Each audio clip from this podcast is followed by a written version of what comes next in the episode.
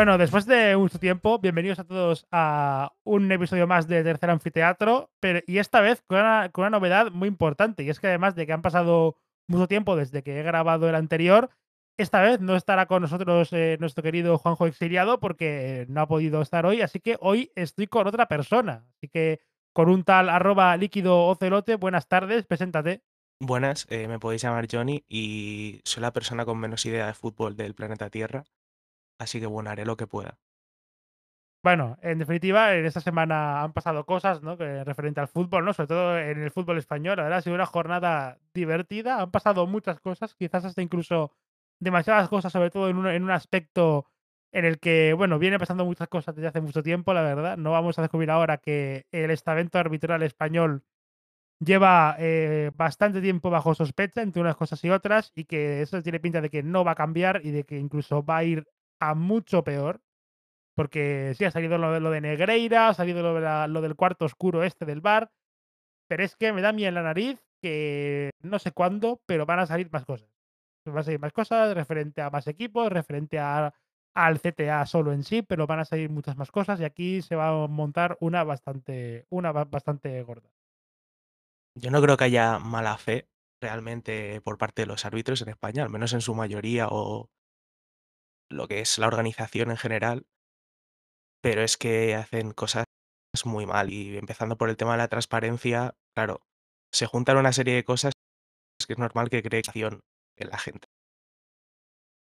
Sí, es que al final quiero decir lo que suelo decir yo habitualmente, ¿no? En Twitter y tal, que es que hay mucho oscurantismo con el tema arbitral, o sea, muchísimo Rollo, no dejan que no dejan que se que se graben las conversaciones de los árbitros con el VAR, tampoco te explican ellos nada, ¿no? Salvo explicaciones quizás de vez en cuando a los jugadores, ¿no? Que es algo, pues, bastante privado y bastante que alejado del público, que es algo que digamos que tú nunca vas a oír. Y cosas así, eh, no hay nada. Y ahorita, claro, está pasando el tema de Negreira, que es un golpe para el CTA durísimo, y la salió también esta especie de cuarto oscuro de Clos Gómez, desde el cual mira los partidos a través de Twitch y, pin- y pincha las llamadas del bar para dar su propia op- opinión, a pesar de estar a miles de kilómetros. Eh, en fin, en fin, y eso. Y yo lo que digo que tiene pinta que van a salir más cosas es que tiene pinta de que esto, de que CTA es un, y la federación, digamos que ya se sospechaba desde prácticamente desde siempre, ¿no? Que aquí había cierto tejemaneje, ¿no? Cierta cosilla rara Pero es que ahora tiene pinta de que va a ir todo bastante en cascada y que se va a armar una buena y que dentro de más pronto que tarde, seguramente el CTA tenga que da- haya que darle un lavado de cara absolutamente eh, extremo, absolutamente radical, porque se está cayendo un poquito todo. A ver, los árbitros no tienen como una serie de mandamientos absoluto absoluta en la que si pasa una cosa hacen X y ya está. Son robots y punto. Sino que la interpretación pues juega mucho, ¿no? Y normalmente los árbitros, en España sobre todo, pues tienen estas reuniones a principio de temporada de cómo vamos a valorar estas jugadas o cómo vamos a valorar estas otras. O cómo vamos a hacer esto y cómo vamos a hacer lo otro. Y yo creo que, por ejemplo, lo de Clos Gómez entiendo que será algo en plan, oye, mira, vamos a hacerlo así porque tal. Pero claro, es que igual hacer una cosa que no se hace en el resto de Europa, mm, a escondidas un poco, para mí son decisiones que no tienen ni pies ni cabeza y deberían basarse en seguir un poco lo que hace el resto de Europa y ya. Porque yo veo cosas que, a ver, hablando de las grandes ligas, obviamente, incluyendo la Bundesliga y eso, yo veo cosas en España que no se arbitran en el resto de Europa. Y no es por ser oportunista tampoco, porque en la Premier también han tenido movidas con los fueras de juego y eso, Pero ya no es un tema de una decisión en particular, sino cómo funciona en general. Sí, es que la sensación, sobre todo también con el bar de España, ¿no? Con, con la liga en general, es como que en cuanto al tema, digamos, de gestión, ¿no? De, del estamento arbitral y de también eh, los medios que se le dan, España, se- España se, está, que- se está quedando como muy atrás, quiero decir, porque al final creo que de las cinco o seis grandes ligas, la española es la única que no tiene ojo de halcón, es la única que no tiene aún ni ¿No proyecto tiene de ojo de halcón? Creo que no. La liga española no tiene ojo de halcón. O sea, es, se mide con el bar a ojo y con el bar. pero no está la pulserita ni ni nada de nada, no no hay. De hecho, ya han habido varias quejas, ¿no?, de clubes y tal, de: "Oye, podíamos pagar esto", y Tebas dice que no, que se la pela, que no, que no es el momento aún, y con el fuera de juego semi semiautomático igual, y con otras muchas cosas. También la sensación de que, por ejemplo, de que cuando yo veo una actuación de VAR con de de juego y tal, de otra de otras ligas, la sensación como de que, no sé, pero de que la empresa distribuidora del videoarbitraje aquí en España es un poco cutre también. O sea, es que sensación un poco como de eso, como de de de de cutrez, de de barato, de improvisado, de que de que no quieren pagar, básicamente, es un poco una sensación un tanto un tanto extraña.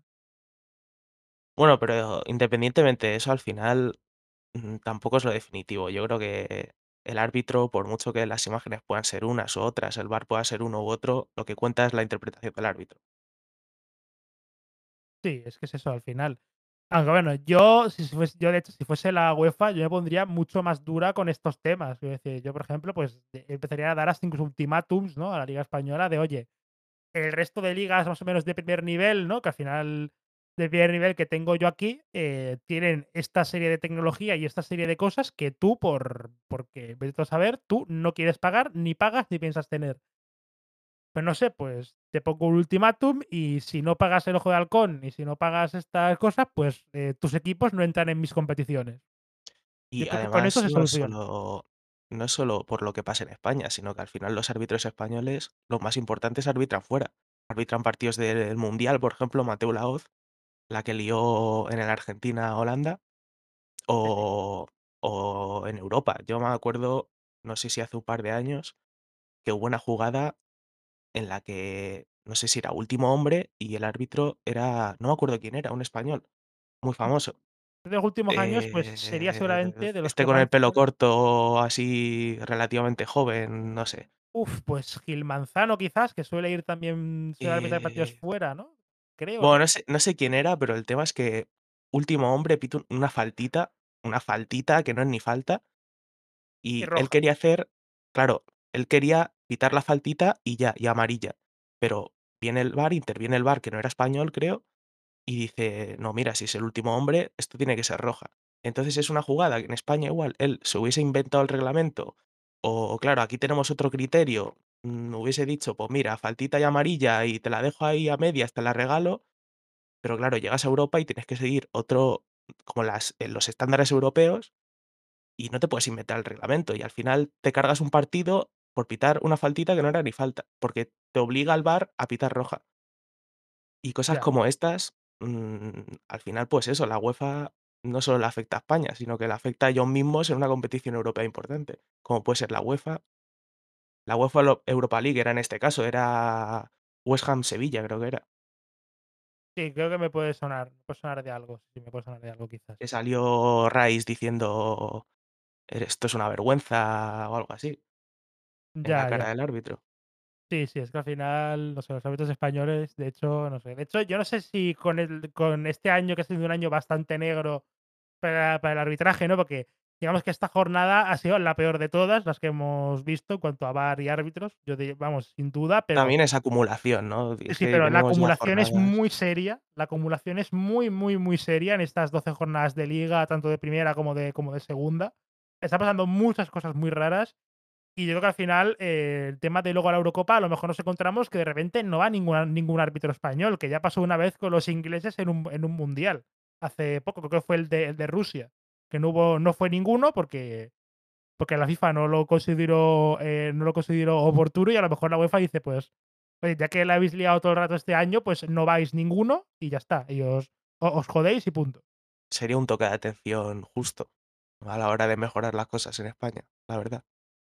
Sí, pero bueno. En fin, más allá de esto, ¿no? Ya que hemos la habitual, de la cual, bueno, recurriremos a este tema, porque digamos que es un tema muy recurrente a lo largo de eso, de todos los partidos, ¿no? A lo largo de, por ejemplo, el último del lunes también hubo una liada bastante seria, ¿no? En un una especie de cosa que se inventó eh, es que no no no no vi el partido, no vi el Getafe-Cádiz, pero sé que hubo bastante polémica, ¿no? Aparte de la expulsión de de Djené, que era como que una de las 2 amarillas no tenía ni pies ni ni cabeza sa sacársela.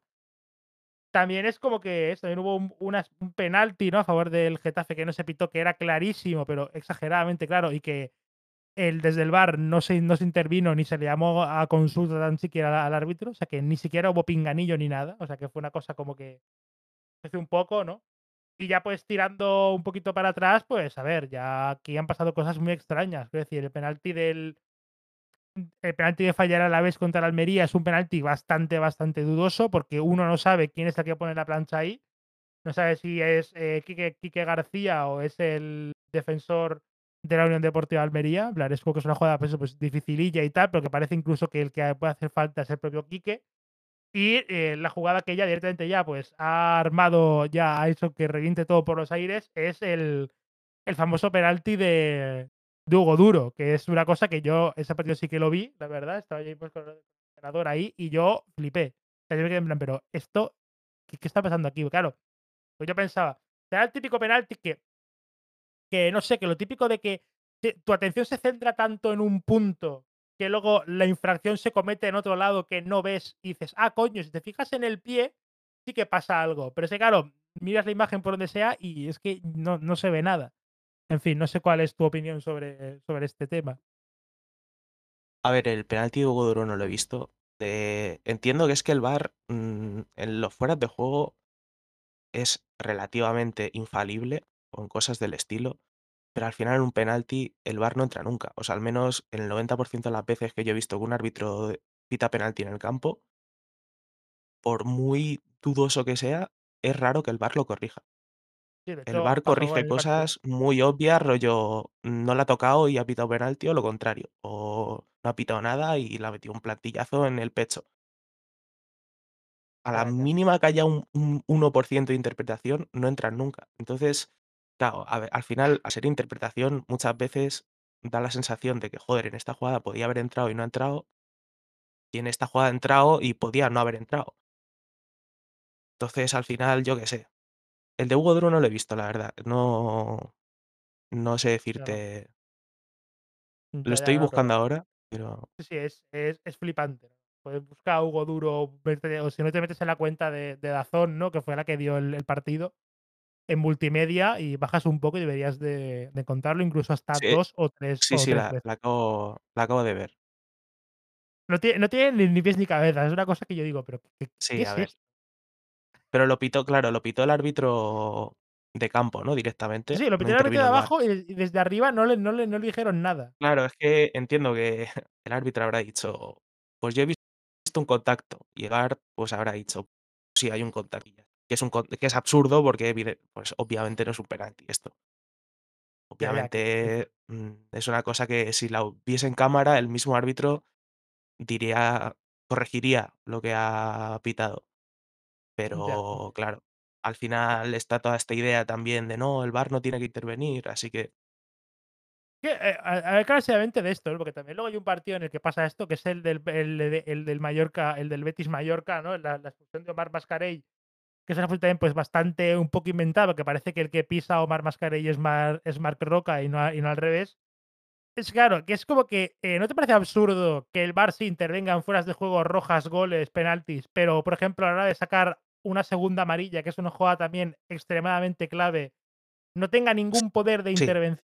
O sea, es una cosa que yo no sí, entiendo. sí, sí. Sea, Además, también ha habido jugadas, eh, a lo largo de Europa en las cuales, em, igual un jugador ha salido perjudicado porque por un penalti se ha ido a ver el VAR y luego resulta que un jugador había sacado su segunda amarilla, y si no hubiese sido por ese penalti nunca lo hubiesen sacado nunca hubiese entrado el VAR, ¿no?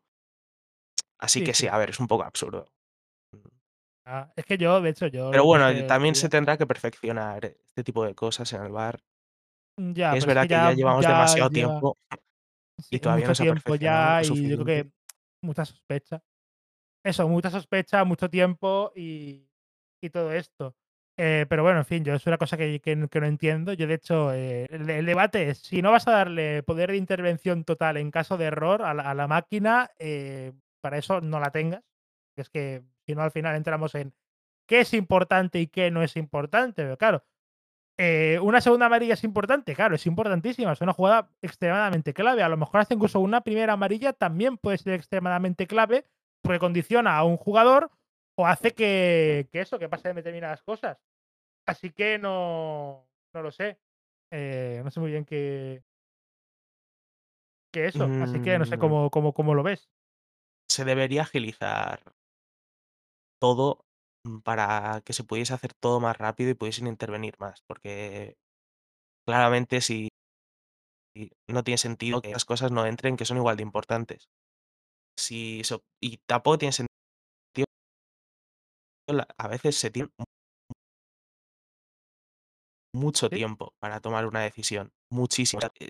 Eh, el 97 se tiró como 4 minutos mirando si era penalti Sí, y el eso es partido ya una cosa de la que, por ejemplo de la que, por ejemplo, se quejan muchísimo los jugadores, que sobre todo con los fueras de juego, eh, se ve un montón de entrevistas por partido de típico partido que se decide por un fuera de juego, en el que sale un jugador diciendo: "Eh, a mí, pues, a ver, la decisión no sé qué no sé si es decirte si es justa o no, pero lo que a mí me jode es que hemos estado ahí 5 minutos todos parados para que el tío este mirase la misma jugada setenta setenta 75 veces a cámara lenta.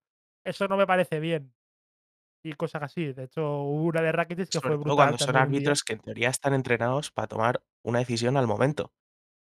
O sea, Ya, ¿por ya. qué, mm, todas las decisiones las tomas al momento y cuando estás en el bar te tiras media hora?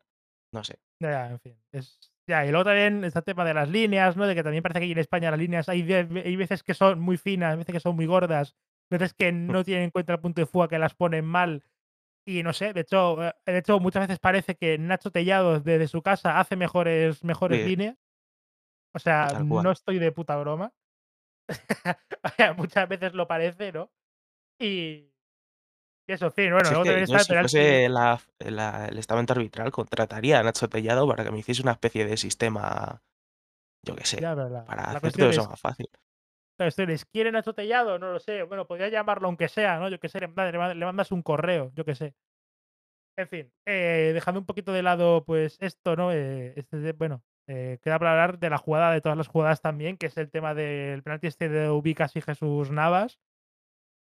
Que claro, uno puede decir: "Se agarran los 2 a la vez". Sí, pero es que parece como que Jesús Navas también, aparte de agarrar, le mete el pie y parece como que eso a priori debería de ser como que desequilibra un poco la balanza, ¿no? Y debería de darle y debería, pues, de darle el favor de la infracción al Celta, pero bueno, en fin, no sé. En fin, pues una jornada absolutamente negra para el arbitraje español. También en segunda han habido alguna que otra liada. Por ejemplo, hay un gol que me hizo bastante gracia, ¿no? En la típica cuenta esta de archivo VAR y tal que lo vi. Que básicamente, eh, un gol que creo que le mete el Valladolid al Tenerife, que sí, creo que es el Valladolid al Tenerife, creo, o algo así. Creo creo creo que sí. Que, pues eso, pues que va el tío, ¿no? Pues mete un chute así flojo dentro del área con el interior. Y claro, había un jugador que estaba estaba de rodillas en el en el suelo porque se había caído, ¿no? Y estaba, eh, no enfrente del portero, pero sí, digamos que estaba bastante cerca de él. Entonces, claro, el jugador lo que hace es hacer la la croqueta para para apartarse, y el balón, pues claro, el portero del Tenerife como que se raya y el balón y el balón acaba entrando. Y y y dio gol. En fin, que tú dices, a ver yo creo que aquí sí que se nota claramente que, a ver, el el el portero, claro, ¿tú en qué te fijas antes? ¿En un balón que viene muy flojo que quieres tenerlo controlado o en un Menda, eh, pegando vueltas en el en el en el suelo hacia hacia un lado? Quiero decir A ver, este esta jugada me recuerda el gol de Ferran Torres, creo que era, o Joao Félix que no, de Joao Félix No, que es anularon contra el Granada. Sí, es que es un gol que yo creo que es un poco Que, claro, yo yo creo que ese gol lo an lo anulan porque Vallejo es muy malo.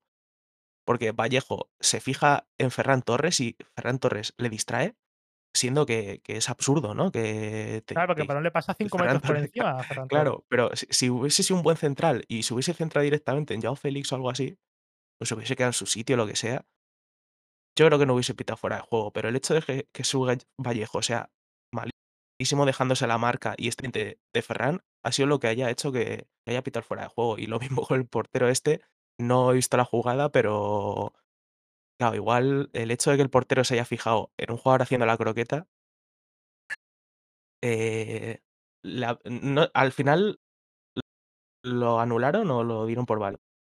Lo dieron por válido, pero claro, pero tú dices: "Coño, es un fuera de juego posicional Claro. escandaloso", porque porque, a ver, está clarísimo que influye, pero claro, porque si está en medio de la de la trayectoria del balón, el tío no sabe si va a rebotar en él o no. No no lo sabe. Me me recuerda a Pepe bueno, Reina fijándose antes en el balón de playa que en el que en el que le marcaron gol. Sí, también fue fue brutal en su día.